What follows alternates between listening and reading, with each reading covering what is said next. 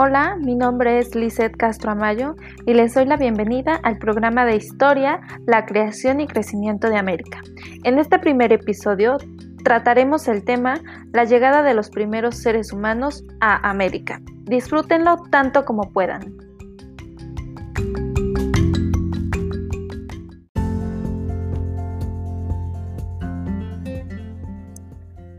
Hace aproximadamente 20.000 años antes de nuestra era, las condiciones ambientales y naturales eran muy diferentes.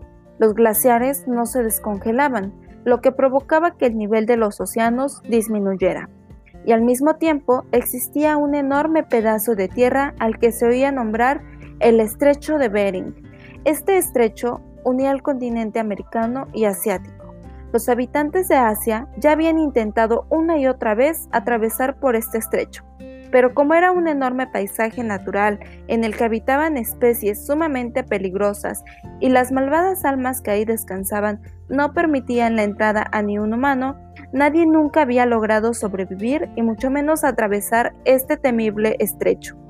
De repente, un mal día en el noroeste de Asia se desató una escasez irremediable de alimento y agua, lo cual provocó muchas enfermedades y muertes desgarradoras. Se intentó sobrevivir con lo poco que quedaba y recurrieron a todos los recursos durante años y años, hasta que estaban por terminarse. Fue entonces cuando decidieron que la única alternativa era ir a América.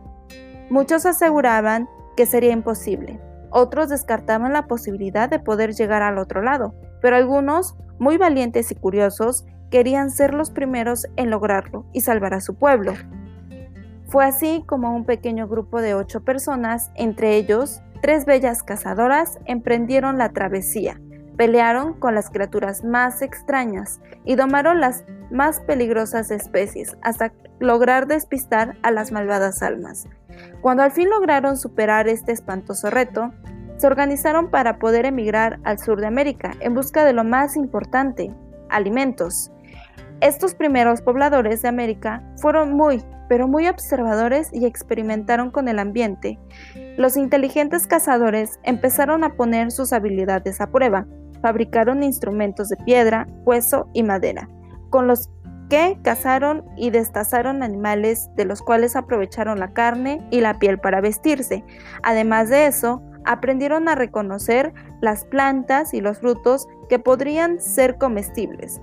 También crearon pigmentos con base de hojas, tallos y raíces, y muchas otras tareas que fueron de gran utilidad.